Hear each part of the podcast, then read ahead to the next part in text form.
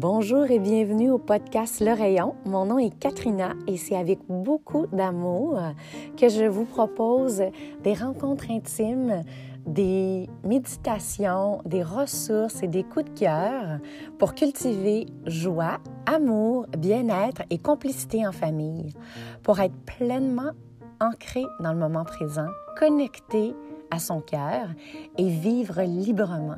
Merci beaucoup d'être là et bonne écoute.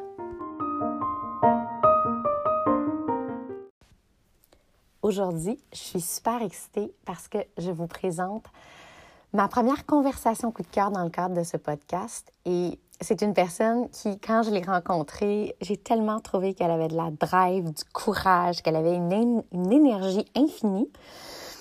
Puis c'est devenu une amie. C'est une personne euh, que j'admire. Puis Bianca Savoie, qui est multipreneur et maman de six enfants, nous partage euh, avec toute sincérité euh, une belle conversation euh, que j'espère que vous aimerez écouter autant qu'on a eu de plaisir à la partager. Si jamais vous n'êtes pas encore abonné au podcast, c'est la meilleure façon de le faire connaître. Donc, abonnez-vous au podcast et euh, vous pouvez accorder la note de 5 étoiles pour qu'il y ait le plus grand nombre de, personnes possible qui puissent en bénéficier. Sur ce, ben, je vous souhaite une belle écoute. Bonjour et bienvenue au podcast Le Rayon. Aujourd'hui, j'ai le bonheur et l'honneur de recevoir une femme exceptionnelle, une entrepreneur incroyable, une maman dévouée et une amie. Et ben, je vais la laisser se présenter parce que je pense que ça va être vraiment la meilleure pour se présenter. Euh, je l'ai invitée aujourd'hui pour l'ensemble de son œuvre parce que euh, je crois qu'elle a des messages à partager et parce que euh, c'est une personne qui m'inspire euh, au quotidien par sa façon d'être. Donc, Bianca Savoie, bienvenue. Allô? Merci d'avoir accepté cette invitation. Et puis, je, je, le répète, c'est vraiment un plaisir de t'accueillir au podcast aujourd'hui. Puis surtout, de que les gens puissent euh, te découvrir. Alors, on, on, va commencer tout simplement, peut-être, euh, avant que, que, tu nous parles de, de ton parcours, euh, j'aimerais peut-être que tu nous, que tu nous partages aujourd'hui. si je dis, mais c'est qui Bianca Savoie? qui es-tu? Euh, je suis une jeune maman. Je peux te dire jeune encore à 32 ans? Je pense que Eh oui. je suis une jeune maman de euh, six enfants, entrepreneur, et puis qui mord dans la vie. Je pense que c'est comme ça que je suis. je me décris comme ça, fonceuse et euh, qui a pas peur de rien. Je pense que, ouais, je pense qu'il y a pas grand-chose qui me fait peur dans la vie. Oui, ben en tout cas, de, de, ce que moi je connais de toi, c'est une belle description de toi. Et euh, pour être ce que tu es aujourd'hui, euh, évidemment, tu as vécu toutes sortes d'expériences et j'aimerais que tu nous partages euh, un petit peu ton parcours en, en partant, en fait, des, des moments marquants peut-être de, de, ton enfance. Ben oui, ben moi, je viens d'une famille où on est quatre enfants. Euh, ma mère a été monoparentale une bonne partie de ma jeunesse. Et euh, par la suite, elle a rencontré Léandre, son chum, qui est là depuis maintenant, euh, je pense qu'on est rendu à 16 ans, quelque chose genre. Non, si c'est pas plus que ça, même 18 ans. Donc, j'avais plus ou moins 7-8 ans quand elle l'a rencontré. donc, moi, je te dirais que ma jeunesse a été entremêlée entre ma maman qui enchaînait les boulots puis qui avait une forte détermination pour qu'on manque de rien, puis euh, le fait aussi qu'après ça, elle a euh, rencontré son chum, puis qui nous a emmené une certaine euh, stabilité, un, un, côté plus papa qu'on n'avait pas nécessairement au début. Euh, fait que ma vie a été mélangée entre une maman qui travaille fort, fort, fort, fort, fort, qui est très, très déterminée, ou ça doit être de là où je prends la plupart de ces de cette capacité-là que j'ai vu ma mère avoir, et le côté aussi très, très familial parce que euh, avec son nouveau chum, malgré qu'on l'était très, euh, on l'était vraiment beaucoup initialement, on l'est devenu encore plus. Le côté familial chez nous, là, la valeur famille est très, très, très importante.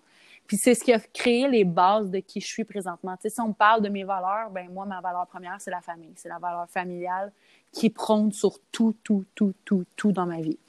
Fait que moi, ma, ma jeunesse s'est passée comme ça, je te dirais. Puis, j'ai été une adolescente assez. Je pense que j'étais gentille. je pense que j'ai été une bonne adolescente. J'ai pas eu. Euh, j'ai pas été une adolescente très, très turbulente. J'ai fait quelques niaiseries d'ado, qu'on dit pas toujours tous à nos parents, tout à nos parents, mais j'ai pas, euh, j'ai pas été rebelle, j'ai pas pris de drogue, j'ai pas été dans l'excès, j'ai pas euh, manqué de respect nécessairement à ma mère non plus, parce que des fois, ça arrive aussi qu'à l'adolescence, on cherche, fait qu'on on devient moins respectueux. J'ai été plus euh, très responsable jeune, ce qui a fait en sorte que mon adolescence a été sous les responsabilités aussi, ce qui a fait en sorte que j'étais peut-être moins tannante. On pourrait dire ça hmm. comme ça, je pense. Puis dis-moi, Bianca, euh, tu avais quel rôle, tu sais, tu étais quel type d'enfant dans, dans, ta famille? J'étais, ben, je suis la première de la famille, déjà en partant, donc souvent on est l'aîné, on devient la grande sœur.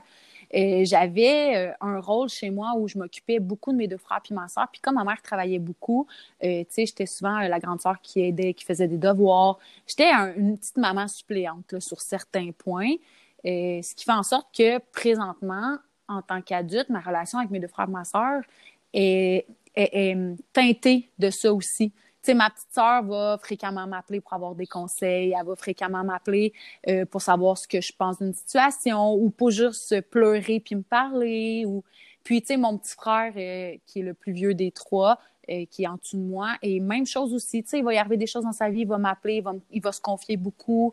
Fait que je pense que j'ai été un petit peu la maman suppléante qui a fait en sorte que j'ai le côté plus maternel développé avec eux, mais reste que je suis la confidente mais c'est pas rare que des fois j'allais le dire à ma mère.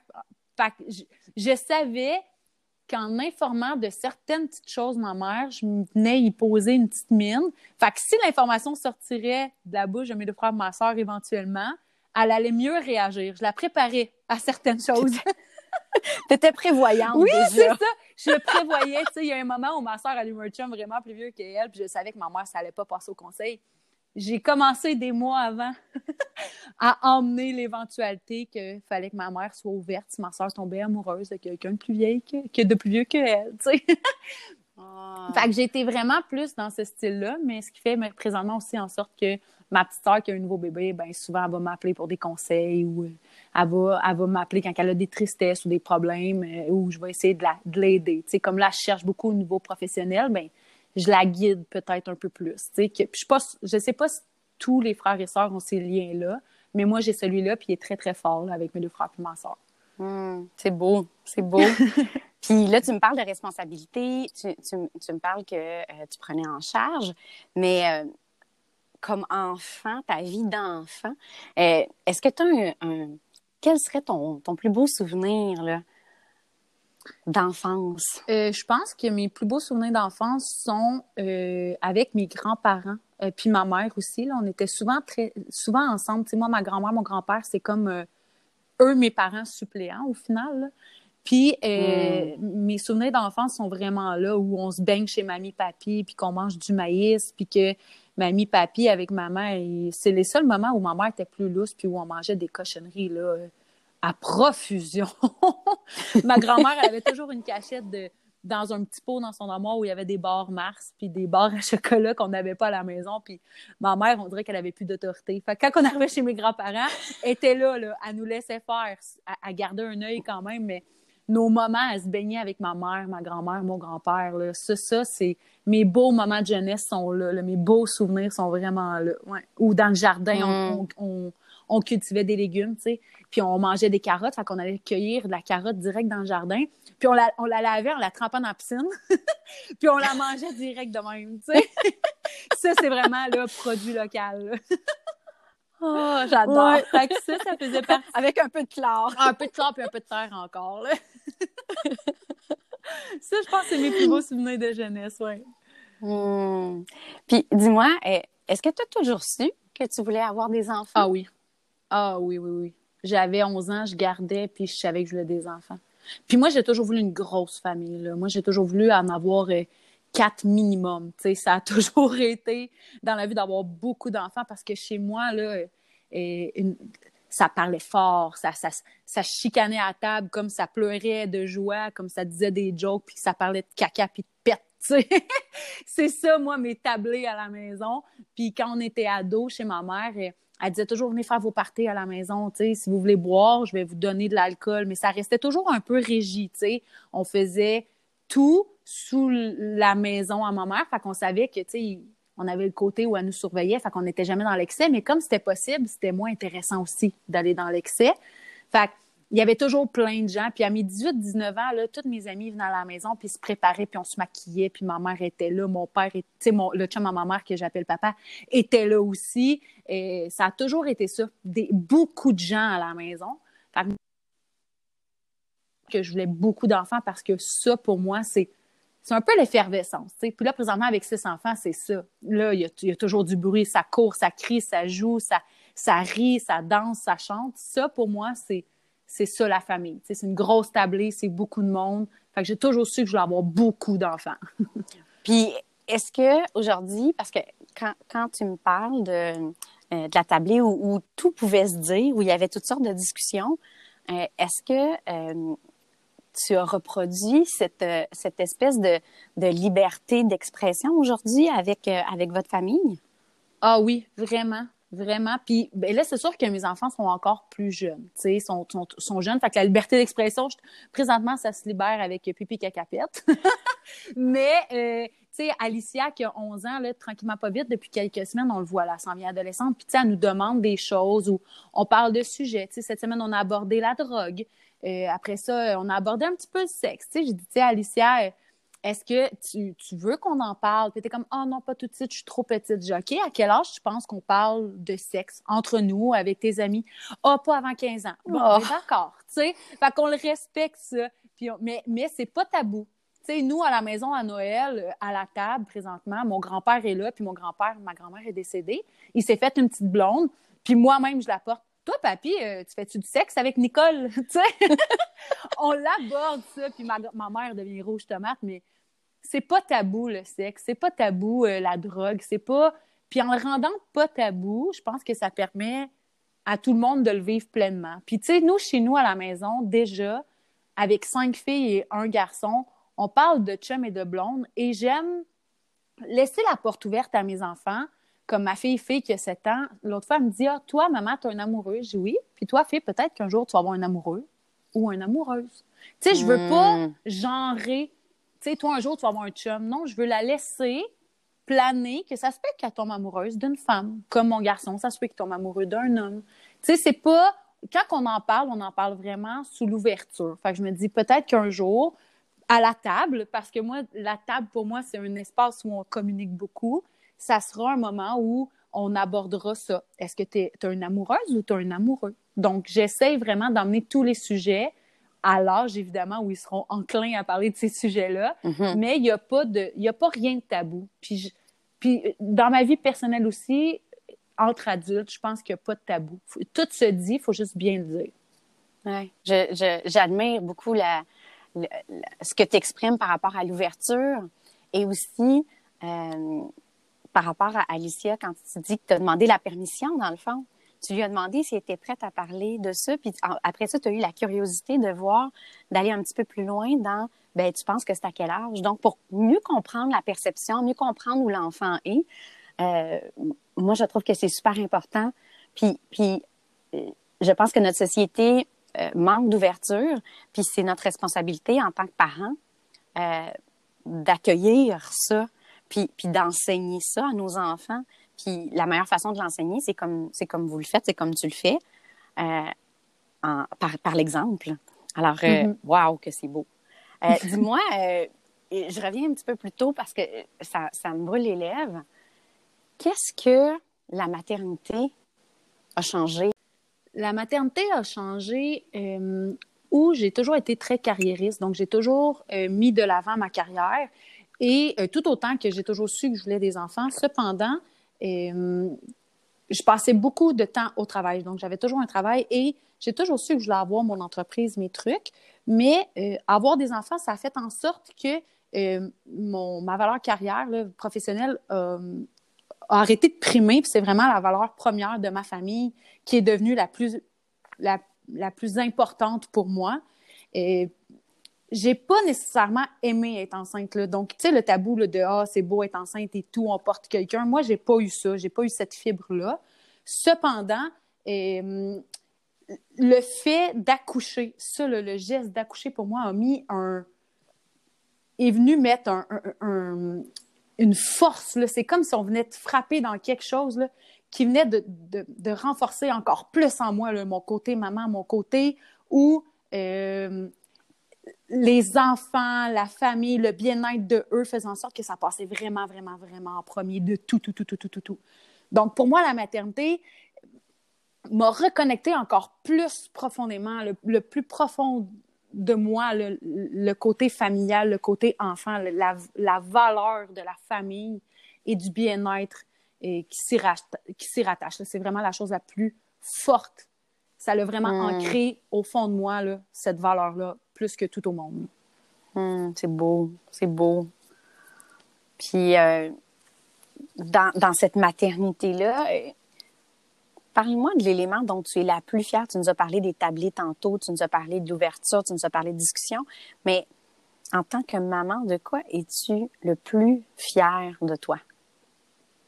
Euh, je te dirais, de là, en voyant mes enfants grandir, et je me rends compte parce qu'ils sont petits encore, mais tu sais, mettons, fait 7 ans, 8 ans, Victoria, Alicia, 10 ans, que déjà, en eux, la valeur famille est devenue importante. Hmm. Puis ça, pour moi, c'est une fierté parce que euh, moi, je vois la famille comme une petite équipe. Puis euh, une équipe, ça fait en sorte qu'on gagne des trucs, qu'on atteint des buts ou que euh, c'est comme un, dans un bateau. Si tout le monde rame dans le même sens, le bateau va arriver au bon port. C'est vraiment comme ça que je vois la famille, que dans toutes nos épreuves, ben si on est ensemble, on va toujours y arriver, on va toujours surmonter ça. Puis que euh, si, exemple, Victoria ou Fée a un malheur, ben, en nous le communiquant ensemble, on peut arriver à transformer ce malheur-là peut-être en, un bonheur ou euh, de, passer cette étape-là pour accueillir euh, une nouvelle facette de Victoria. Ou, fait que je pense que de voir que mes enfants, déjà en bas âge, la famille pour eux, c'est très important. Puis je le vois dans leurs dessins, je le vois dans leur hmm. façon d'être. Quand on demande à l'école de dessiner votre famille, ben ça inclut tout le monde. On est tous là. Euh, ça paraît dans euh, quand ils reviennent à la maison, tu sais, euh, ils s'ennuient si une ou l'autre n'est pas là, ou tu sais, une seule nuit sans moi ou sans leur frère, ils les réclament, tu sais. Fait que ça, c'est ma fierté, moi, présentement. Puis je me dis, si toute la famille est là, puis qu'on on est tous ensemble, puis qu'on est soudés serrés, il n'y a rien qui peut nous arriver. On peut tous, hmm. on peut passer à travers toutes les tempêtes ensemble, puis on va tous y arriver, tu sais. Hmm. C'est puissant, c'est puissant ce que tu dis. Puis c'est l'amour. La ce que je sens à travers tes propos, au-delà de la valeur de la famille, c'est l'amour. Oui. Parce que c'est ça l'amour aussi. D'être là un pour l'autre, d'être dans l'accueil, euh, c'est magnifique. Dis-moi, Bianca, euh, qu'est-ce que ça évoque en toi quand je te parle de complicité en famille? C'est les rires. Hmm. C'est euh, des petits clins d'œil échangés, mettons en cachette de J'aime ça faire ça avec ma fille, surtout. Là. Des fois, je vais dire quelque chose, puis là, elle sait que c'est une petite blague, mais que je sais qu'elle comprend. Fait que là, on, se fait un petit clin d'œil. Ou Lou, qui vient d'avoir 4 ans, qui n'est pas capable de faire des clins d'œil. Ça, ça me fait rire, mais rire. Là. elle va me dire quelque chose, puis là, elle sait que c'est c'est pour me faire rire. Fait que là, elle va essayer de me faire un clin d'œil, mais les deux yeux fermes, tu sais. ça, pour ça, pour moi, c'est la complicité. Ou c'est de... Puis là, ça, c'est très, très drôle. J'aime mettre la honte à mes enfants, tu sais. Fait qu'on va aller dans un espace, puis là, je vais danser ou je vais dire quelque chose de bien fort, puis ça va les gêner parce que là, ils ont commencé à avoir honte de maman, là. Oh, ça, ça me fait plaisir. Ça, c'est une petite complicité, tu sais. Fait pour moi, c'est ça, la complicité, tu sais. C'est d'être capable de rire d'eux, mais de rire avec eux aussi, tu sais. Puis c'est aussi d'être capable de, dans leur tristesse, tu sais, de... Mes enfants, ils ont commencé à verbaliser aussi, tu sais, maman, je suis triste, j'aimerais ça que tu me consoles. Tu sais, ça, c'est une belle hmm. complicité aussi, de, que mes enfants soient capables de me dire, je veux que tu me consoles, ou autant que euh, euh, Victoria qui va venir me chercher puis qui va me dire Bianca, as-tu envie? J'aimerais ça qu'on se colle. Tu sais, quand ton enfant vient te chercher parce que tu es en train de cuisiner puis tu as de la broue dans le toupette puis qu'elle vient te chercher puis elle te dit J'aimerais ça te coller. Ou qu'elle te fait un câlin dans, dans la cuisine pendant que tu es en train de cuire des pâtes puis tu sais, t'arrêtes. Tu prends ce moment-là puis tu le prends, ce câlin-là, tu sais. Hmm. Ça, c'est de la complicité. Ça, pour moi, c'est important, tu sais. Puis, euh, wow! Oui, j'étais pour te demander c'est quoi tes trucs, mais c'est déjà des trucs, ça. Euh, c'est encore une fois, je, te vois dans l'accueil, dans l'accueil de, de, ce qui arrive, de ce qui émerge, malgré malgré le fait que tu es en train de faire le souper, puis on sait que ça va vite, là, puis surtout quand tu en as six à nourrir. Oui, ça va vraiment euh, vite. en, plus, en plus du travail. Euh, fait que je, trouve que c'est euh, c'est magnifique. c'est magnifique, puis je pense que ça s'installe quand même assez jeune, la complicité. Oui. C'est une façon d'être, dans le fond. Ben, c'est. Ah. Oui, c'est une façon d'être, mais c'est facile, tu sais, puis je travaille dessus, là, je dis pas que c'est ça toujours, là, mais tu sais, des fois, je dis, ah, attends, ça sera pas long, je vais finir le souper. Mais tu sais, c'est, c'est d'arrêter. Puis ce petit moment-là qu'on va prendre pour se faire un câlin ou euh, prendre Lou, ma plus petite, dans mes bras, même si elle est rendue grande puis qu'elle a 4 ans puis que des fois, elle veut que je la prenne encore, ben ce moment-là va faire en sorte que peut-être qu'elle va passer une meilleure soirée puis qu'elle va être moins bougonne puis que moi, au final, ben, je vais passer une meilleure soirée parce que je vais moins gérer un enfant pas de bonne humeur. Fait que tout vient avec. Fait c'est de prendre ce temps-là parce qu'ils prennent le. Ils prennent, ils prennent sur eux de me faire une demande, tu Fait il faut vraiment que je le hmm. prenne ça en compte. Puis s'ils prennent le temps, puis c'est pas tout le monde qui est capable de s'ouvrir non plus, puis de dire j'ai envie que tu me colles ou j'ai envie d'un câlin ben crime, faut l'écouter, ça. Il faut vraiment le prendre en considération. Puis mes pâtes y attendront, puis mon souper brûlera de deux secondes s'il faut pour un câlin, tu sais. Fait que ça, c'est quelque chose qu'on travaille, mais je le travaille, là, je dis pas que je le fais toujours, mais je le travaille beaucoup parce que je pense que c'est important, puis ça teinte nos journées puis nos soirées au final. Hmm. Oui, oui, tout à fait. Puis ça m'amène à ma prochaine question, parce que on parle, tu sais, de d'avoir des responsabilités. Euh, mais toi, tu en as beaucoup de responsabilités. Euh, tu as plusieurs entreprises et en plus de ta vie familiale bien remplie, euh, comment, comment tu fais? La plupart des gens te diraient, mais comment, comment tu fais pour arriver? c'est quoi tes trucs? tu sais, avec. parce que c'est pas tout, là, vous avez un chien aussi. oui, un bébé chien, oui. oui, mais c'est ça. Alors, c'est ça. Comment, ben. comment, comment tu fais pour gérer? C'est quoi tes trucs? Qu'est-ce qui fait que, que tu es capable de rester saine à travers tout ça? La planification. Premier mot, le plus important, la planification. Euh, mais ça ne veut pas dire que toutes mes journées sont planifiées à la minute près. Au contraire, tu sais, je planifie des moments où je ne fais rien, où, où on laisse les choses aller, tu sais. Mais euh, j'essaie.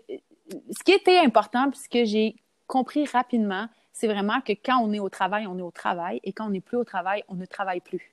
Ça, c'est quelque chose que j'ai dû mettre en action et mettre en place qui a fait toute une différence. Parce que c'est très, très facile quand on est un entrepreneur de gérer un courriel sur son cellulaire entre deux bains ou euh, pendant que ton enfant te fait un dessin puis que tu l'écoutes pas ou pendant que tu cuisines un souper puis que tu fais d'autres choses. Puis au final, ça créait euh, des conflits où mes enfants devenaient tannants ou où euh, les priorités étaient plus rendues aux bonnes places. déjà là, de planifier mes moments de travail et mes moments pas de travail, ça, c'est quelque chose qui m'a vraiment aidé. De m'entourer de gens meilleurs que moi. Ça, c'est ma clé. C'est ce qui fait en sorte que tout fonctionne pour moi. C'est que je mets des gens meilleurs que moi dans d'autres sphères de ma vie professionnelle ou personnelle dans ma vie. Donc, au lieu de, hmm. d'avoir tout, de tout connaître et d'être excellente dans tous les aspects de ma vie, je sais que j'y arriverai pas. Je sais que j'ai pas les compétences dans tout, ce qui fait en sorte que je m'entoure. Donc, exemple, dans mes boutiques, mes gérantes sont très bonnes. Je peux me fier sur elles, ce qui fait en sorte qu'ils mènent le bateau à bon port. Après ça, euh, mettons la gestion de mes réseaux sociaux, j'y arrive, mais je suis pas excellente. Ben, je me suis entourée d'une équipe meilleure que moi là-dedans, qui sont bons dans ces aspects-là, qui font en sorte que dans ma vie professionnelle, je n'ai pas à gérer ça. Donc après, j'ai plus d'autres chapeaux à porter, mais un ou deux, qui font en sorte que tout dans ma vie professionnelle roule bien. Puis après ça, dans ma vie privée, ben mon chum en est pour beaucoup. On est une très, très bonne équipe. On se, on travaille ensemble. Puis on se complète pas, on est pareil. Fait que ça fait en sorte qu'on arrive vraiment à bien fonctionner et à tout mettre en, tout mettre en branle, ce qui fait que ma vie privée avec six enfants et ma vie de propriétaire d'entreprise roule très bien aussi. Donc, je suis pas là à, courir dans ma roue. J'essaye d'être à côté puis de voir ce qui se passe puis de, de, tout, gérer, de tout gérer en déléguant. Et j'ai aussi, j'ai découvert dernièrement que j'ai une suffisance mentale. Donc, ça doit être pour ça que j'arrive à faire tout aussi en même temps. Mon cerveau roule plus vite que la normale, semble-t-il. ça me surprend. Ça me surprend beaucoup. voilà. Euh, tu mentionnes que vous vous complétez pas, vous êtes pareil. Puis c'est ce qui fait votre force. Peux-tu élaborer un peu là-dessus? Parce que je trouve ça super beau, puis c'est la première fois que je l'entends. Alors, euh, j'aimerais t'entendre là-dessus. J'ai échangé un jour avec quelqu'un de très, très sage qui m'a dit, et là, si ça s'applique à vous, prenez-le. Si ça s'applique pas, prenez-le pas. Souvent, on fait des enfants avec quelqu'un qui nous complète et par la suite, on fait notre vie avec quelqu'un qui nous ressemble. Et moi, ça, hmm. c'est quelque chose qui m'est arrivé. Et j'ai euh, fait des enfants avec quelqu'un qui me complétait. Donc, moi, j'étais le yin et lui était le yang ou vice-versa. Et présentement, avec Alexandre, on est pareil. Et je vais être franche avec toi, il me connaît parfois mieux que je me connais moi-même. Des fois, hmm. Alexandre va euh, je vais être euh, un peu dépassée par une situation, puis il va juste venir me voir, il va me prendre dans ses bras, il va savoir comment apaiser ça. Puis par la suite, il va, pour vrai, je vais me déposer, puis après ça, lui, il va prendre un recul, puis il va dire Parfait, qu'est-ce qui se passe? On en parle et on va, en en parlant, on va arriver à trouver une solution. Mais comme il est pareil comme moi, on se comprend vraiment mieux que s'il me complétait. Parce que des fois, on ne se comprend pas bien quand on se complète, parce qu'on n'a pas la même, les mêmes intérêts ou la même façon de penser, ce qui fait qu'un amène l'autre à évoluer.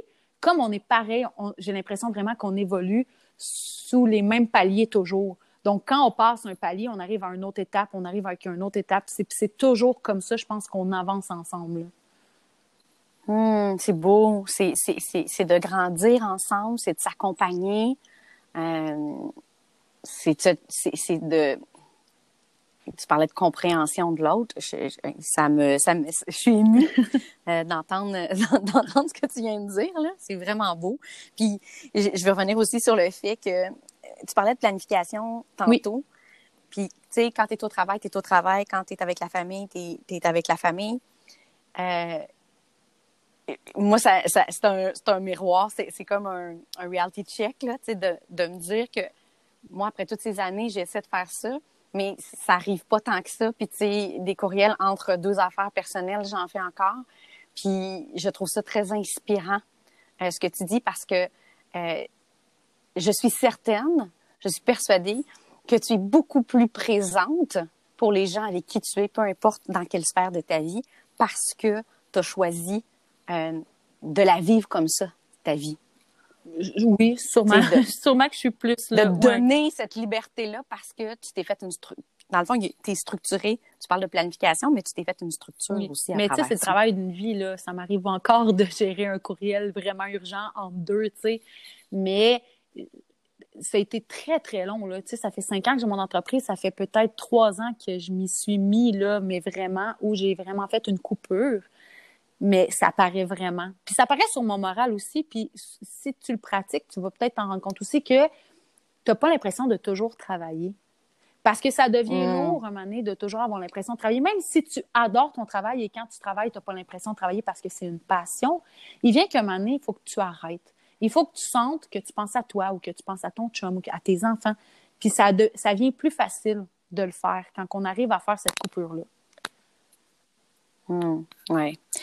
Puis, je vais enchaîner avec, avec ton côté professionnel parce qu'on n'en a pas beaucoup parlé, parce qu'on a parlé de ta jeunesse, on a parlé de l'adolescence, on a parlé euh, tout de suite, on, est, on, on, a plongé dans ta vie familiale. J'aimerais ça parler à l'entrepreneur euh, et, savoir, euh, ben d'abord, parle-nous de tes entreprises, de comment, euh, comment tu t'es nourri puis inspiré pour, pour les lancer.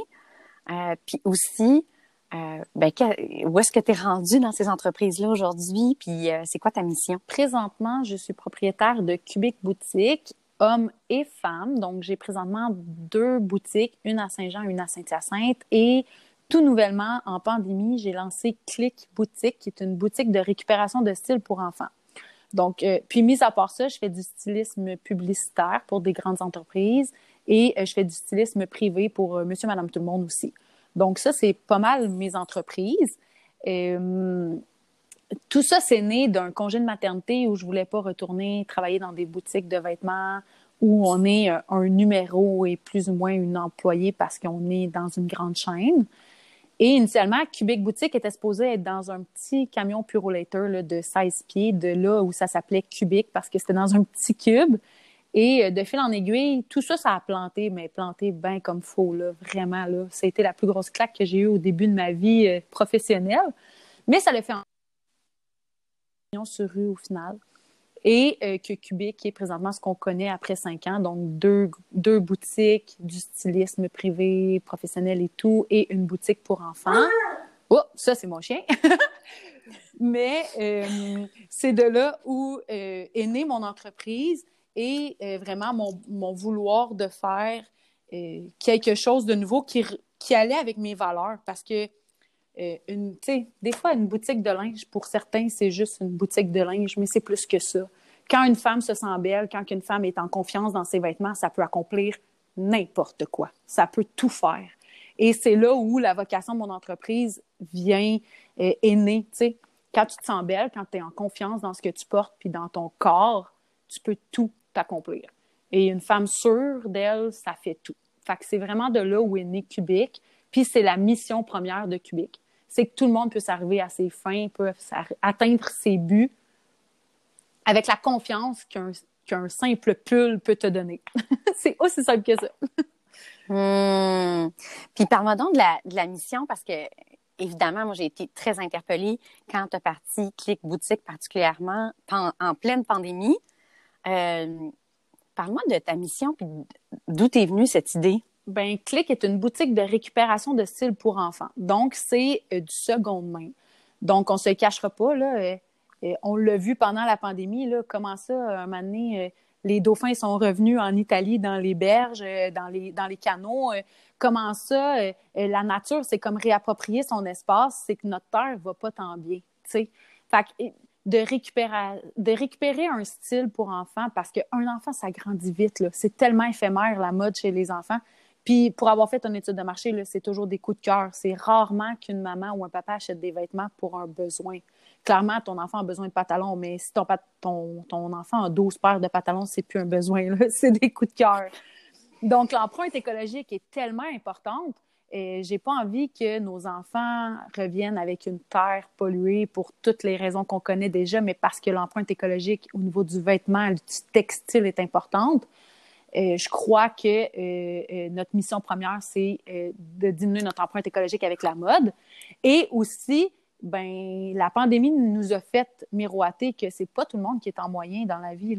Sais, il y en a beaucoup qui vivent au-dessus de leurs moyens, puis la pandémie a donné une petite claque d'en face à bien des familles. Euh, que vos enfants soient beaux, que vos enfants la confiance vient aussi autant pour la femme que pour les enfants dans, dans, le fait qu'ils doivent se trouver beaux et belles dans leurs vêtements. Euh, d'acheter des vêtements seconde main euh, à bas prix, c'est important pour le portefeuille familial aussi. puis, tout se brise. Là. Euh, je suis la première à, avoir un jeans, puis il est nœud, puis le, soir, il revient plein, taché plein de gazon, puis après ça, il est fini, tu sais. Et c'est vraiment dans la récupération de, du fait qu'on donne une deuxième vie à un produit.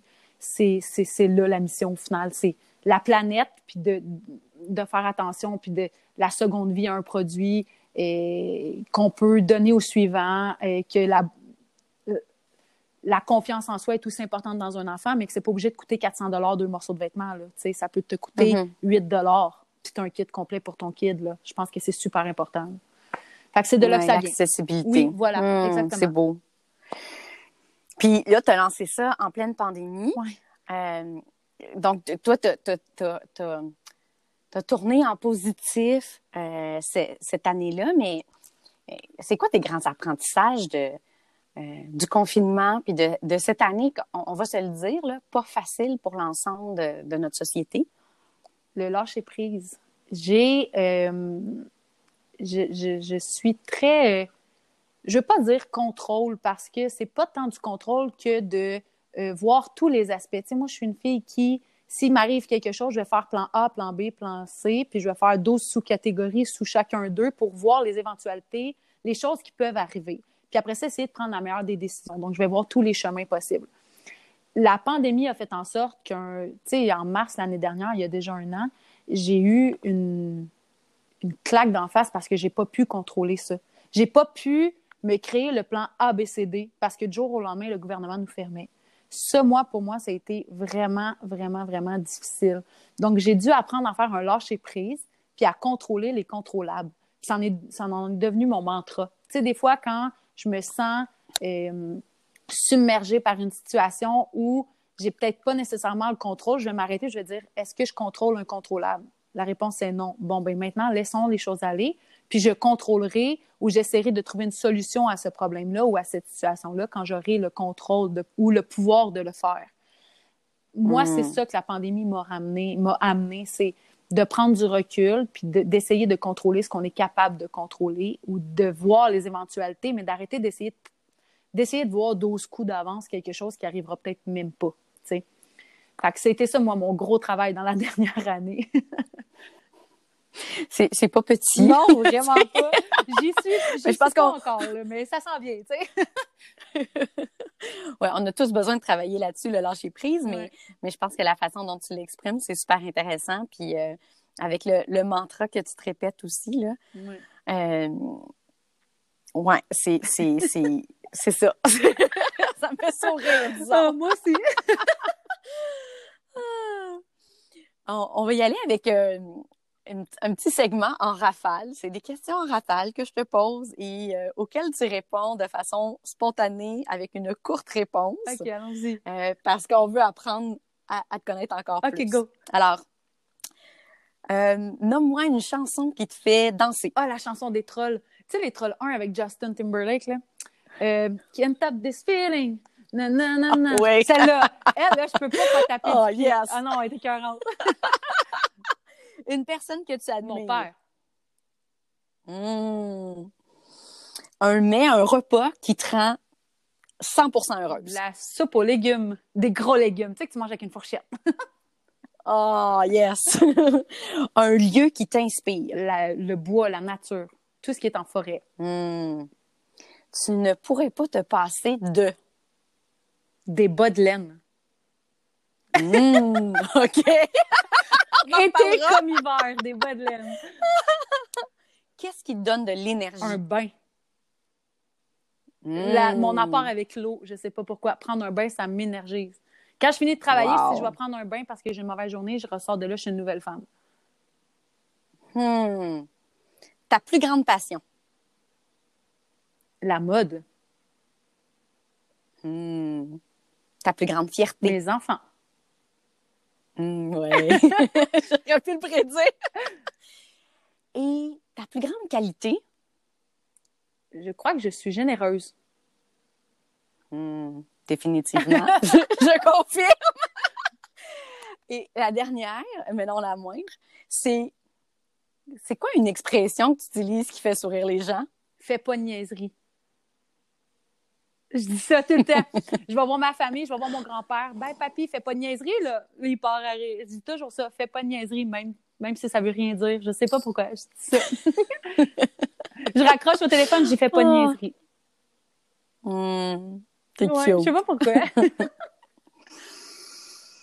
Et bien que ça voit, elle rêve à quoi aujourd'hui? Je rêve d'une vieillesse entourée de ma famille, de mes enfants puis de mon chum. Je, je veux vivre vieille avec mon chum puis un jour me bercer un peu sénile, puis me dire dans le temps on faisait ça, tu sais comme dans mon temps, ou regarder dans quelques années puis rire de ce qui s'est passé cette année, tu sais voir ça sous forme de je hmm. veux euh, vivre vieille et euh, et euh, ouais, avec plein de beaux souvenirs familiales, puis euh, entouré d'une marmaille qui a plein d'enfants, puis qui ça parle fort. Ouais, avec mon chum. Ouais. Je te vois en train de te verser puis tricoter. ah ouais, vraiment. Clairement. Hein. Mais c'est difficile de tricoter. Faut pas sous-estimer le tricot. non, je sais, je sais, je, confirme aussi.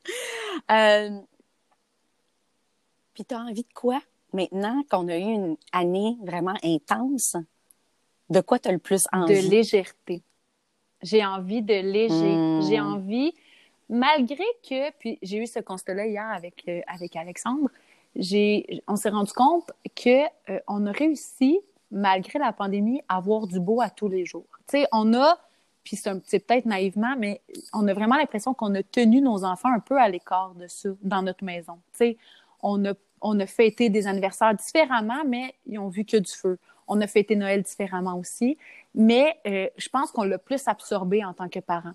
Fait qu'on a tenu nos enfants un peu à l'écart de ça, mais depuis quelques temps, ça nous pèse un petit peu plus. J'ai envie de légèreté. J'ai envie de, de, me laisser, de me laisser aller avec le vent. Je sais pas, de, de, de, de voir tout légèrement. C'est vraiment ça que je me souhaite dans, dans les prochains mois, dans la prochaine année, de tout voir avec légèreté. Vraiment.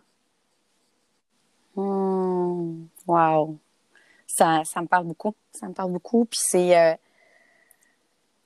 je crois qu'on se prend beaucoup au sérieux euh, dans la vie, puis que la légèreté euh, apporte, je sais pas dire, dans le fond, la légèreté apporte la légèreté, oui, effectivement, mais la légèreté apporte une douceur dans notre quotidien. Puis je pense que c'est une douceur dont on a tous besoin aujourd'hui, oui. particulièrement. Oh oui. Merci, merci pour, pour ce beau partage. Merci euh, pour tout ce que tu as partagé. Écoute, j'aurais pu continuer à parler avec toi. J'avais plein d'autres questions, puis on, s'en gardera pour une, pour une prochaine avec Plaisir. avec plaisir. Mais en attendant, si on veut en savoir plus euh, sur tes projets, tes entreprises, ce qui s'en vient, on te trouve où?